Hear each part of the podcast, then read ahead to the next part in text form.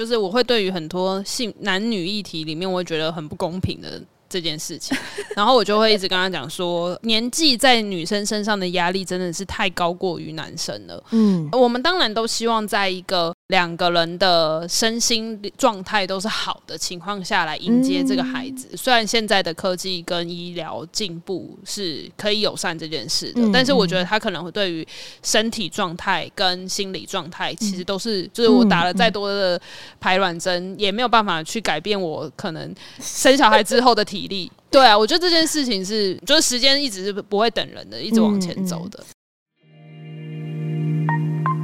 小孩是不是很麻烦呐、啊？不生以后会后悔。哎，可是生小孩身材会不会买不起房子，薪水超低。我上班都那么累了。我想生孩子哎，但是我好怕自己顾不好。没有自己的时间总？我觉得小孩很可爱啊，为什么不生？不我觉得生小孩可以激发人的潜能。我觉得生孩子可以让你成为更好的人。欢迎来到生养的多重宇宙。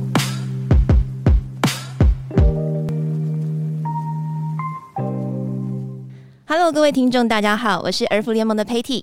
不知道你是第一次来到儿盟 Podcast 频道，或者之前有听过我们其他系列节目，无论你是哪一种，欢迎收听英娜朗的期间限定节目《生养的多重宇宙》。这个节目呢，会邀请对生育有不同想法的人，以开放的心态一起来讨论他们对生育的选择或育儿的心得。那大家知道少子化这个词是来自日本的吗？日本呢，比台湾早一步遇到少子化的问题。日本年轻人和台湾年轻人一样，就是不想结婚，也不想要生孩子嘛，也普遍晚生。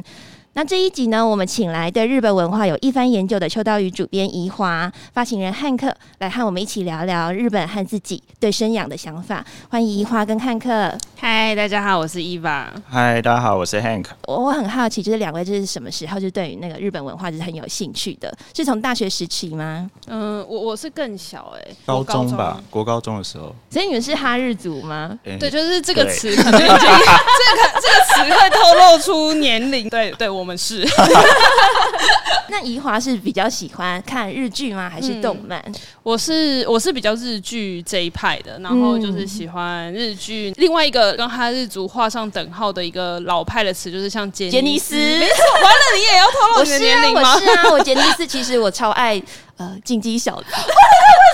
我是 King Kiss 哦天哪！我超爱唐本刚的。哎、欸，所以这是年纪哦。哎、欸，很少，我们差不多年龄。对，而且很很多人都会喜欢唐本光也，大概就是这个年代，然后就是以前都会是看那种呃日本综艺节目或日剧，嗯、然后因为喜欢呃日本偶像。那我自己以前是呃有一点点耳濡目染，就觉得说啊，好像想要追求看看，如果是在日本生活，感觉会是一个不错的选择。嗯、所以又又受到那个那男性魅力的，我是说偶像这个影响。对对对，所以就觉得哇，走有朝一日一定要去日本看看这样。那还还有呢？我的话，家里因素应该也算是其中一个，嗯，然后再来就是看日剧的关系，对，然后再来就是可能高中的时候可能就会接触到可能是日本潮流的影响。就喜欢比较是服装啊，或是球鞋这一类的，大家应该都会蛮关注这个时装议题的。木村拓哉挂的，对，木村拓哉，我超爱木村拓哉的。哎，我自己就是也是非常喜欢日本文化。那我觉得，比如说从日剧啊或者漫画里面看啊，对，似乎就是日本好像是一个非常喜欢恋爱的一个国家。对，就比如说圣诞节的时候，好像就是每个人都要赶快去找个情侣一起过圣诞节。对，是不是？是不是？我们有为此出过一期恋爱特辑。在十二月号的时候，知道日本是会下雪的国家，嗯、有一个说法是圣诞节前一定要找到男朋友或女朋友，然后在弄他们是国历一月一号就跨年，跨年是他们的新年嘛，他们新年，然后通常都是新年放完假之后就会分手，就是就是这个有默契的分手吗？对对对，就是哎，差不多了，就家里也应付完了，朋友也做，但是那个是一个比较就是现在年轻人的状况，但是其实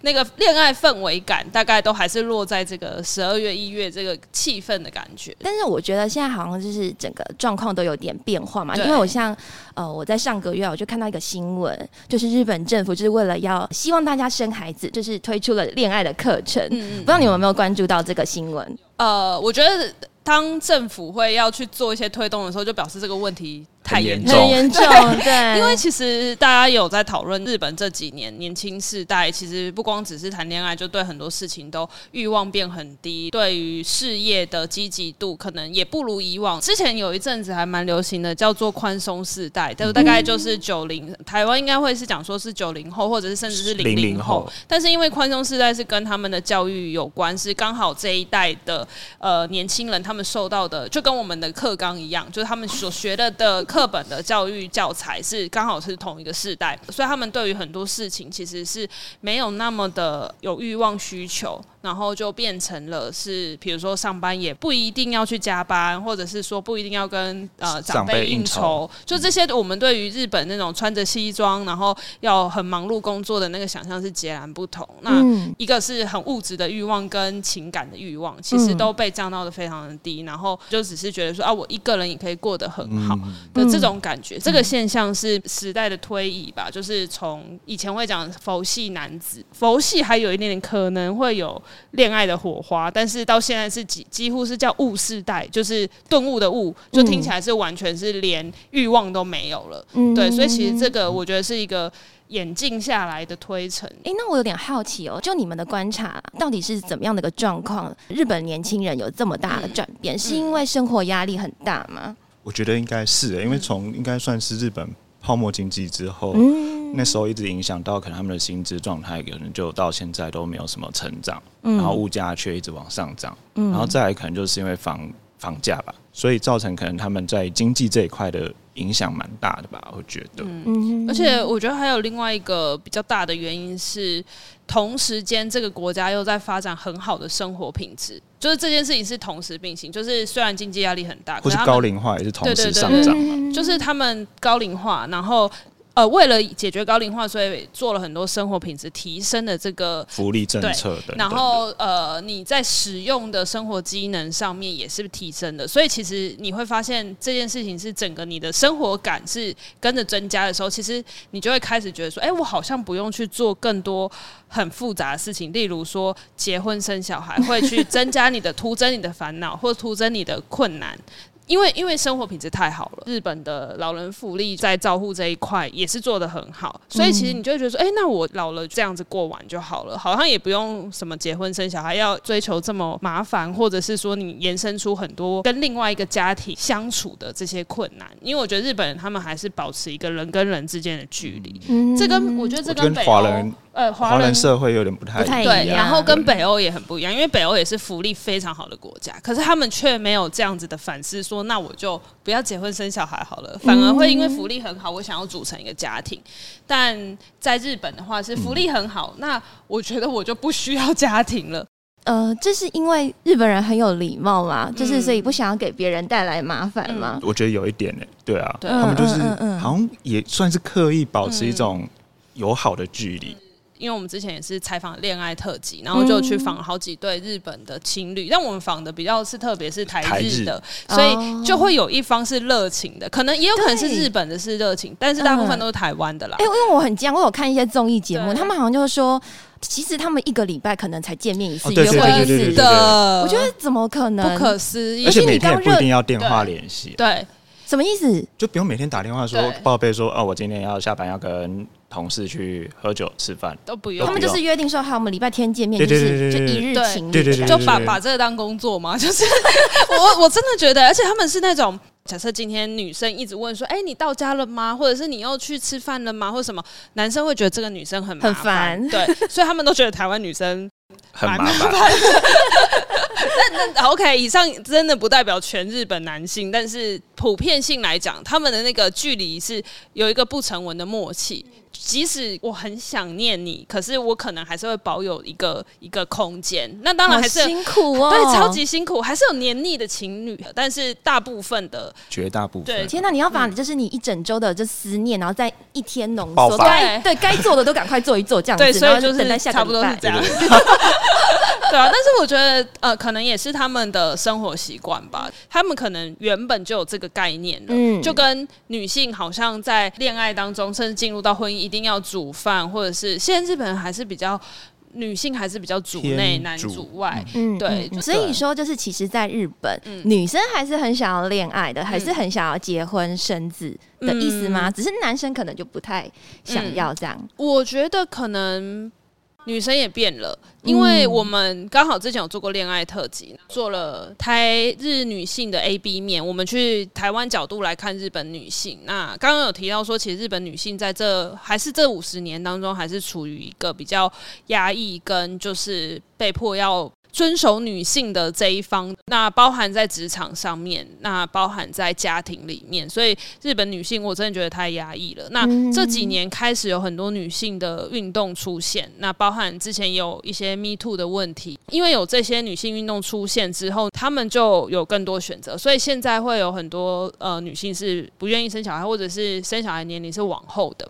所以前阵子很红的那个月薪娇妻，才会有男生可以开始去讲说，跟公司争取说我要在家照顾小孩。嗯，这件事情在三五年内都是很新鲜的事情，所以才会到日剧才在现在才在最新的日剧还在反映说。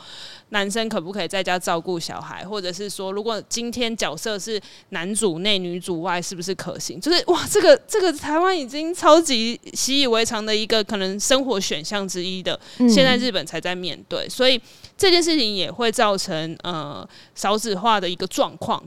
那现在在台湾呢、啊，就是女性对于生养的选择就是比较多了嘛。有的人会觉得说，我想要有个孩子，但我不见得一定要结婚，我甚至可能自己去冻卵。未来可能有机会的时候，我再选择要不要生孩子。那不知道日本女生也是这样子想吗？我觉得他们对于这件事情还在呈现一个正在接受的路程当中。嗯、他们还是有一个孩子，即便是冻卵，可是还是要进入到结婚这个状态。他们还是觉得生孩子跟结婚是一个对对对对，就是家庭组成的这个概念还是有的。嗯，因为其实日本进入到校园体制、教育体制的时候，就会非常的麻烦。光是小孩子为什么是跟妈妈姓？为什么你们你的家庭里面没有另外一个一起抚养的角色？嗯、就是这件事情可能会在学校里面被从幼稚园开始，因为幼稚园很可怕，就是那种妈妈们彼此之间就是啊，今天要去做些什么事情啊，然后打开来便当是谁家小孩便当最好，这是真的是蛮压力很大的，是不是？嗯我觉得当呃日本的女性要选择这件事情，呃独自抚养或者是冻卵之后的小孩，你要想到的事情是，这个小孩的接下来你要跟着他一起进入到这个社会体制里面的时候，其实是很压力很大的。所以这件事情，我觉得被考虑跟被考量的点还有很长一段路。嗯，对，台湾在这一段就是相对非常的友善跟开放。对。对，刚刚 Eva 也刚刚讲到嘛，就是在台湾，就是生养这件事情，好像男生也也渐渐的就会关注这件事情。那在日本呢？我觉得日本这几年有好一点，年轻世代的应该会有些改变。嗯、这几年的确又再加上呃，就是 COVID-19，他们的工作状况也改变了。有一些比较呃做文化或者是创意相关产业的话，都已经在东京是没有公没有办公室的，他们是不用进办公室，嗯、很多人都。搬去呃东京近郊了，对，嗯嗯、那搬去东京近郊之后，其实生活的选择就变得更多元。嗯、呃，可以自主选择工作方式的人，他们就会更有余裕去选择家庭相处的模式。那先生就会跟着孩呃太太一起去照顾，或者是说分工。我觉得会是日本下一个呃的形态，因为如果工作状况是没有办法操控的话，其实很难要求爸爸帮忙，就是一起照顾家庭。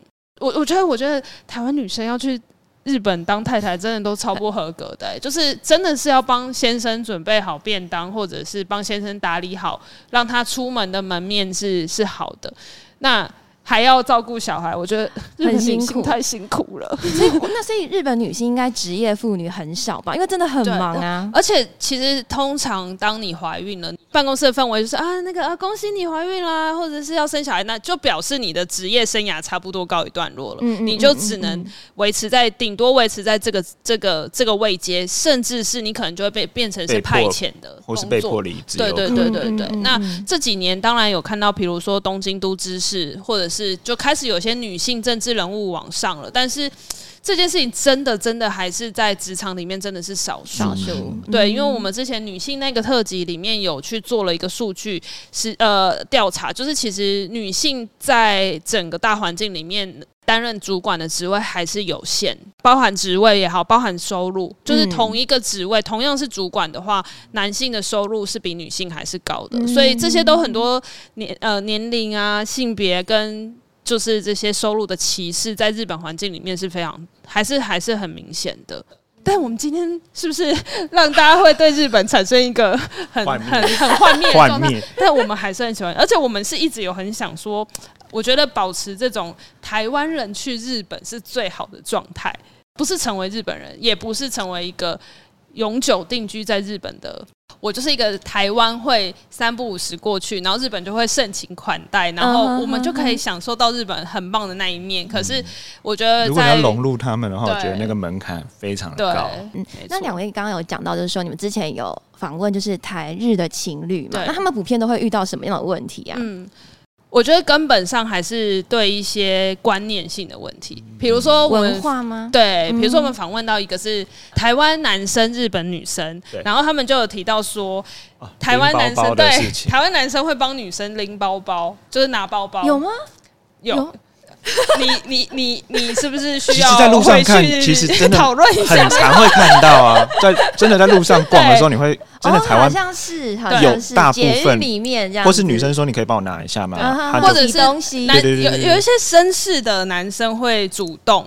然后日本男生很不能接受，然后那个那对情侣里面的那个台湾男生主动帮女日本女朋友拿包包，他就吓到，他就吓到，他就说，为什么要帮我拿包包？我自己拿就好了，这是我的东西，我自己拿就好。他说哦，没有啊，怕你很重。他说可是很小哎、欸。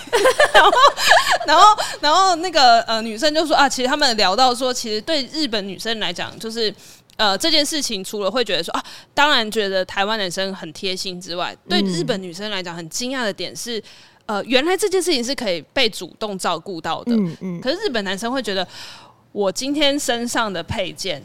配一个女生的包包就是超怪的，对，然后不时尚是不是，对对对对对，就是日本男生是考量比较务实面，所以光是这一点，其实我觉得台湾男生跟日本男生就有很大的不同。那他相反的，就是对应到两人关系里面，呃，台湾男生我觉得还是愿意在这个关系里面共同付出，我觉得是不是那种有一点上对下，或者是某一方是主导的？嗯，我觉得。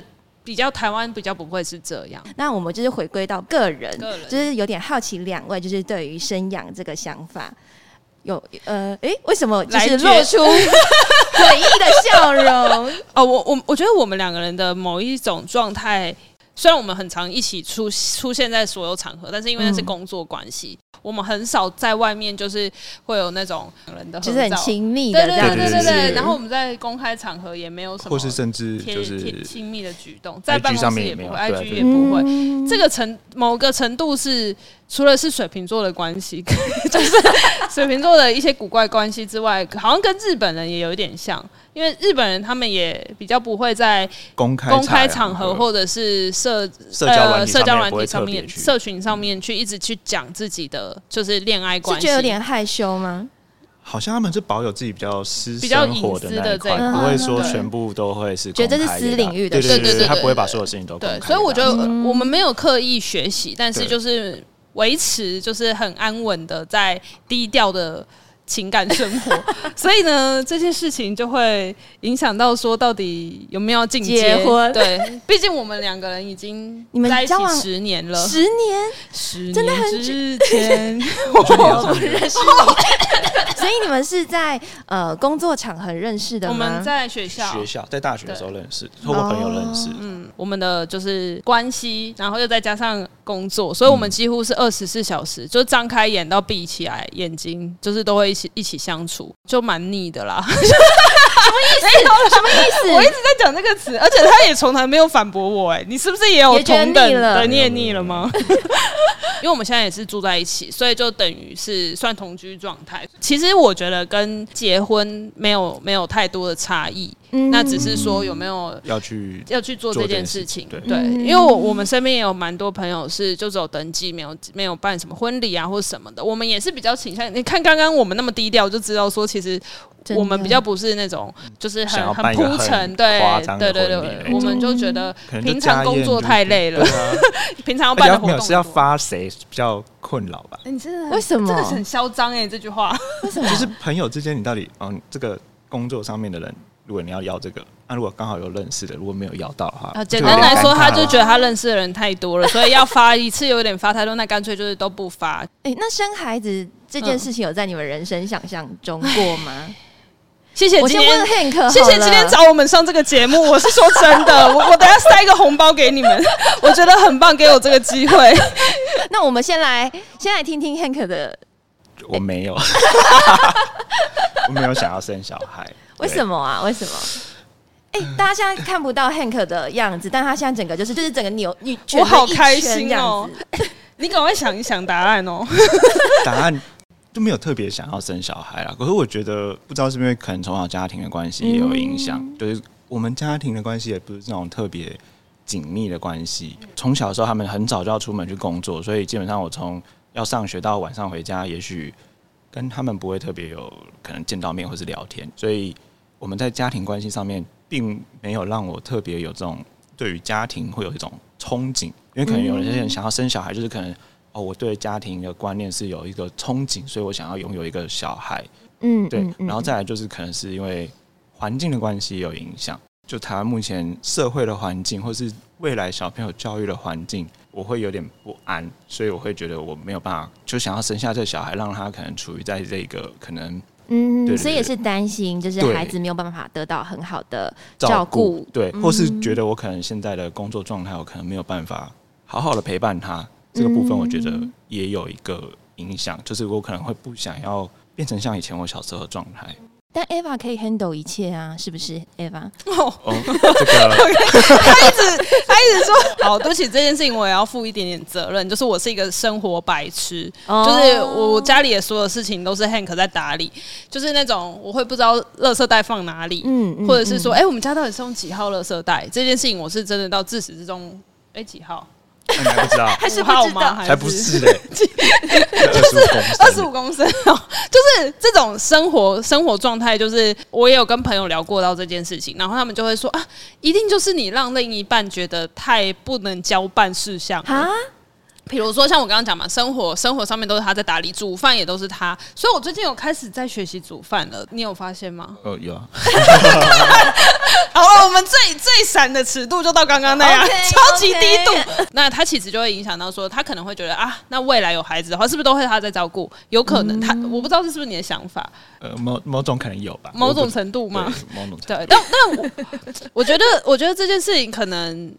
他的他的那个论点立场是他不生小孩的原因是因为呃，除了家庭关系，就是他觉得他两个人生活的品质，嗯、或者是两个人生活的自由度是很好的，嗯、很舒适的。然后第二个是就是未来性的环境因素，比如说像现在小朋友都要戴口罩啊，就是这种、嗯、呃社会环境或者是这种生生存的环境，境他会觉得说，哎、嗯欸，那我干嘛要生一个小孩让他戴着口罩，然后呃，就是未来有很多要打疫苗啊，各种光是这两。点就是他觉得他对未来是投下比较负面的一票。那我我的立场呢是比较顺其自然，我也没有决坚决要生，因为我会觉得有没有办法生小孩，其实也不是我自己可决定的。不管今天生不生小孩，我觉得我是对未来是投比较正面乐观的一票。嗯、所以，我我们吵架的点都不会是在于生小孩的这个本质，而是我们对于未来的想象是。往好的方向还是往负面的方向？嗯嗯，所以就吵起来了啊！吵起来就是，他就一直说，我就说你为什么要对未来这么悲观？嗯，那以后如果都要戴口罩，那就会有以后解决的方法。啊、这不是，啊、除非你你干嘛你要当总统吗？还是 你要当什么科科学家吗？这这十年来，我一直都还是保持着这个立场了。嗯、那他还是一直以来也是抱持他的那一派，就是他觉得不想让小孩子受苦。如果真的有的话，嗯，对，所以我觉得这个是很两极的对未来。来投下的信任跟不信任票。我在来上节目之前，我就跟 Hank 说我们要一起聊这个话题，然后我就很想退这个通告啊。没有，我有发现他有在做功课，他想要反击我。我们其实很少私下讨论到这么多这个话题。那那我觉得这件事情是可能他也有他的课题。我也有我的课题，嗯，所以我会觉得在课题还没有达到解答之前，我我没有一直去戳这个点，这样子。所以今天是忍不住要说，就是 Eva 很爱 Hank 哎，哈，我我自己会觉得说，你自己应该是，你自己应该是，其实对于生养这件事情是有点期待。我也很好奇，就是你在遇到 Hank 之前，你对于生孩子啊，或者是组成一个家庭啊，是什么样的想法？是不是也是很少女心？我一直以来，我觉得，我觉得我一直以来都真的就保持顺其自然。我我一直以来到现在，又不管是不是遇到他，嗯，嗯 这句话有点问题，但是好。我收回没有啦，就是我觉得是你的就会是命定派的，啊，就是如果你的生命当中一定会出现一个小孩的话，那他终究会出现，他会用什么形式都有可能，甚至是呃，我认识到就是呃，萌也有在做一些收养、收出养。这一件事情之后，其实我曾经觉得这件事情也不是不可能，嗯，就是是不是要要自己生这件事情，我都觉得我的顺其自然的选项里面还包也包含了这个，那我也想过冻卵这件事情。嗯嗯、我我有一直跟 Hank 那边呛一下说啊，你就不要现在不生不生，你到哪一天要生哈，我可是生不出来了。我觉得我有跟他讲过这种话，就是我觉得这些事情都是都怎么回应？没有，他就说哦，那那就那就没有要生了。对啊，你看他，因为此刻的他就是这样嘛。而且我还跟他讲说，我还跟他讲说，冻卵很贵，那你要帮我出一半吗？就是你你有要吗？出啊。那我就有跟他讲说，就是我觉得。我们没有办法选择爸爸妈妈跟兄弟姐妹，可是我们可以自己选择孩子，就是孩子是我们选择的家人。虽然这样讲很自私，但是这是我跟 Hank 说的啦。就是我觉得，嗯、呃，我们可以选择另外一半，我们也可以自己选择孩子成为我们的家人。嗯、我刚本来想问，就是因为我觉得感觉上 Eva 就是一直在试图理解你，不知道你有什么样的想法。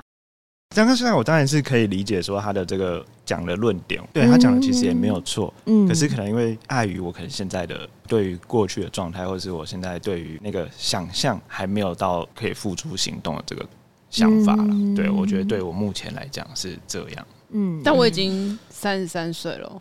哦，这件事情我真的有认真跟 Hank 讨论过，嗯，因为我觉得我从二十岁要到二十五岁的时候就很在意，不是那个时候不是为了生小孩，那时候是为了工作。每个阶段都有对年龄的一个一个压力。好，所以二十到二十五岁是一个工作上的压力，然后要过三十岁的时候就会有一个。我到底要不要人生下一步，包含结婚，可能生小孩的压力，所以才会讲出就不要到时候要生，我生不出来。哎、欸，确实、欸，因为像我们除了这一集之外嘛，然后我们另外一集也在谈论，就是呃想生却不敢生的一群人，然后其中有位来宾，他就是呃他。他今年已经四十了，然后他在这之前，他都没有想过就是要生孩子这件事情。然后他的另一半也是，但是他就是在呃这一两年，然后他发现他的弟弟就是呃就是试管婴儿就是很辛苦，然后最后就是真的如期的怀孕了，然后生出了一个很可爱的宝宝。他就发现说，哎，自己好像也想要一个孩子。所以我觉得就是年龄这件事情，真的对女生来说真的是一个很急迫的事情。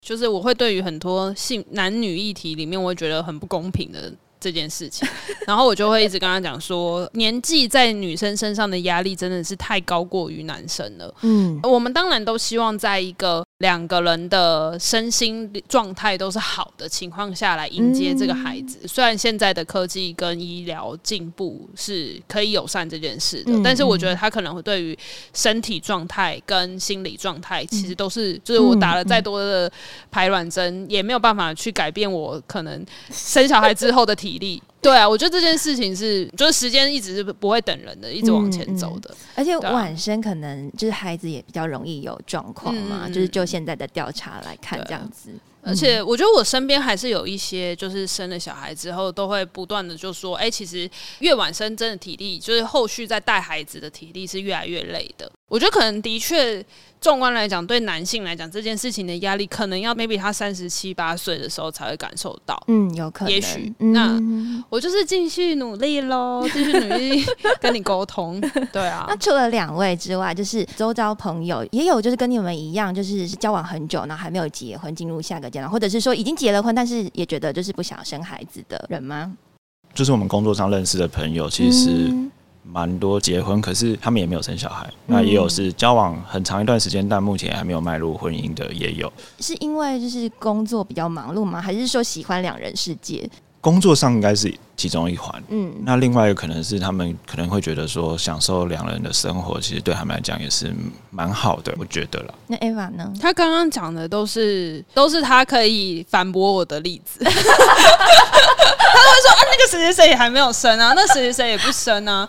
那个他说的那个谁谁谁说 生小孩真的很辛苦很累，不要生，他就会用一种眼神看着我说：“ 你看吧，我，我这边又你看坚强的一票。”这样，他他刚刚讲的这些朋友都是那种高度自由跟生活品质是。很享受，就是自己照顾自己生活品质非常好的，呃，他可以处理他自己真正的二十四小时，想要去哪里就去哪里，说走就走。嗯，我觉得某种程度，Hank 也是觉得这个这样的生活是他向往的。他他刚刚讲那个交往很多年或者是结婚很多年没有小孩的的代表，呃，最近养了动物之后就没有办法离开家里了。嗯，可是因为那个养养是寄养，所以就是一个一年的的的时间，所以其实一年之后。他可能就没有没有动物宠物的这个羁绊的话，他又可以再回复到他就是很自由的生活状态。这个这这对夫妻，所以我觉得对于 Hank 来讲，他看到这样的生活是他向往的，所以他会更觉得说，在目前现在他不太想要孩子的立场之下，会觉得这个自由度是他可以接受的。嗯，那 Eva 周遭生孩子的多吗？我我我的话。我觉得这就是人的视角观点，因为我啦，我的家庭是我从小就跟着我的妈妈、爸爸妈妈的家庭环境，是他给他们给我很多的爱，所以我从小我我妈妈也会带我去美术馆啊，陪我去玩啊，或什么的，所以我就会去看，说我会很期待，当我今天成为一个大人之后，我可以怎么样有机会再再从孩子的视角重新看一次这个世界。我觉得这件我是比较乐观的，我会觉得说。对，照顾小孩很累，可是我可能，呃，从小孩子的视野看，哦，我可能就会去关注小朋友的。呃，美术馆的活动，或者是呃关注小朋友现在在呃学习的状态或什么的，我就可以积极的去参与他的生活。嗯、那我会觉得他可以让我重新认识一次这个世界。我我是一个比较积极在这个面向的思考，所以我在看我的朋友的时候，我都会觉得说，哇，你看，就是我的朋友就是有生小孩的，就是当然很烦恼要怎么样带小孩子去。呃，现在又是疫因为疫情，要怎么在家里可以解决跟孩子的相处，或者是就要变很多东西啊，就。玩折纸啊，玩什么什么，嗯、但我就觉得很有趣，我就觉得说哇，就是其实我所认识的这些朋友，我们两个人的朋友性质其实蛮像，都也都是自由工作者。嗯，那我反而会觉得自由工作者对小孩来讲，你有权利跟有有方式可以去调配你跟孩子照顾的时间。那刚 Hank 有讲到说，他可能试图想象自己如果有了孩子的话。孩子可能会遇到呃社会很多的状况嘛，很多的问题。那 Eva 不知道你有没有想过说哦，可能未来就是生了孩子后可能会遇到什么样的挑战？呃，我其实也是有想过啦，因为我觉得刚刚他讲到了家庭因素，我觉得是我们可以一起努力，但是我们没有办法改变，就是这个社会的环境，我、嗯、我自己也会很担心。嗯，我觉得这个也会是我保持一个我没有那么积极说什么设定两年内要生的这个原因，嗯嗯嗯、就是看到现在的小朋友是真的就是那种。戴口罩是非常，就是已经是出门不戴口罩，会觉得说，哎、欸，我为什么不用戴口罩？什么？你就其实很心疼、嗯、这件事情，的确也是我担心的。但我还是真的回到本质，是我还是保持乐观的。我会觉得，就是事情到了，就是集体承担。戴口罩也不是只有你小孩一个人戴口罩，就是、嗯、觉得整个社会会一起想办法来解决这个问题。对，嗯，对，那。我妈更夸张，我妈就说：“不是，就算火山爆发，也不会只有我们家有事啊。欸”就是其实对啊，两方的家庭应该就是爸爸妈妈应该也会就是说：“哎、嗯欸，怎么就是这个年龄了，应该要赶快。”对啊，我妈就是啊，她就会说：“哎、欸，什么时候要结婚？”嗯，然后到现在是只要我跟我妈说：“哎、欸，妈，我有件事情要跟你讲。”她就说：“怎么了？有了？” 我说：“没有啦。”我只要问你什么时候吃饭而已。就是你知道，我妈就是会那种很敏感很敏感。然后她她现在就是采的一个策略，就是我宁可你先生，就是先怀孕啊。我妈就每次都会说啊，没关系，结婚很简单的哦，结结婚结婚有了就会生了。对，她就说你就先生，你都几岁？她一直你知道，因为我是农历年前生的孩子，嗯、所以我一出生就是就就两岁，就是。大部分小孩子一出生，农历过就就会一岁嘛。可是我一出生，我妈就给我加两岁，因为过了一个年，所以就是在她的在她的世界观里面，我就是三十五岁，不行，完全不行。她就是，而且她也有主动跟我说，她也打电话跟我说，哎，那个最近林志玲是不是有在冻卵？就那时候还没生的时候，我说你把我跟林志玲拿来比，他说，然后后来林志玲就生，他说，哎。那个林志玲生了、欸，然后我就是想说，对啊，蔡依林也去冻卵哦。我妈就一直说，哎、欸，那你要不要考虑看看？嗯、我就想说，她真的很担心，很担心这件事情，她很担心。那我们刚刚讲到，就是说，其实现在日本也有一点点就是接受，就是大家不太想生这样子的状况嘛。那不知道两位就是对于我们台湾啊，整个社会氛围啊，或者是政策，有哪些东西是可以改善？Maybe 大家会比较想要生。可是我我我自己是觉得啦，嗯，比如说像日本之前就是有一个政策是呃，会只要你生小孩就会补助一万块，这个是他为了要促进生育。可是即便是到好，不管是六岁或到国小好了，就是即便是有这样子的政策，我觉得他们还是不想生。嗯，所以我觉得台湾如果真的要寄出说什么零到几岁国家养。那个是一个很直接的手段，嗯，但我觉得不是根本的手段。嗯、其实，比如说像房价啊，或什么这些经济因素，我觉得还是最大的主因为主。因为我们最近办公室也遇到，反正这个可以讲，就是 我们办公室也有同事就是怀孕，下一个阶段，对，就完全大超车这样子。然后呢，因为我们办公室我们团队就八个人，我们都还没有遇到就是请婚假或者是请产假的问题，就之后要育育婴假。然后结果后来没想到这个同事就帮我们先就是。逼迫我们要去做这个这件事情，嗯、所以我们就开始大家一起在研究 研究说，哎、欸，现在的那个政策是什么？育婴假要几天？嗯、然后她跟她老公就是都各自会请，轮流请半年。然后我们就很弹性的跟她说，哎、欸，其实你从怀孕到生小孩这个中间。你就已经可以弹性上班了。你到生了小孩之后的育婴的这个半年里面，我们可以怎么样去调配或什么的？就是我觉得台湾现在在呃企业，当然还是有很多大企业是没有办法，但是在可弹性可弹性的状况之下，我觉得工作环境已经是蛮友善的。然后育婴男女都可以请假的这件事情，我觉得已经是很 OK 的了。所以我觉得在本质上还是买不买得了房，或者是说经济上面的问题才会是造成大家不想生小孩子的根本最大主因。对，我觉得。嗯，OK。那最后一题，那 Hank 觉得你怎么样才会想要生小孩呢？哇，这题太难了吧！这题是我主管说，哎、欸，一定要问的。洗耳恭听，谢谢主管。目前就真的没有这个，完全是零零啊，连一趴都没有，没有。我我我我我把保险套戳个洞。这可以讲吗？好了好了，两位再回家好好的沟通沟通。好，很谢谢 Ava 跟 Hank 的分享。那大家喜欢这一集的内容吗？你也是过了三十，还在摇摆思考要不要生孩子吗？欢迎留言告诉我们你的想法。如果你对生养议题有兴趣，欢迎您收听《生养的多重宇宙》其他单元节目。若想知道儿盟其他议题、服务故事，欢迎订阅“英娜郎”，给我们支持鼓励。我们下次见，拜拜，拜拜，拜拜。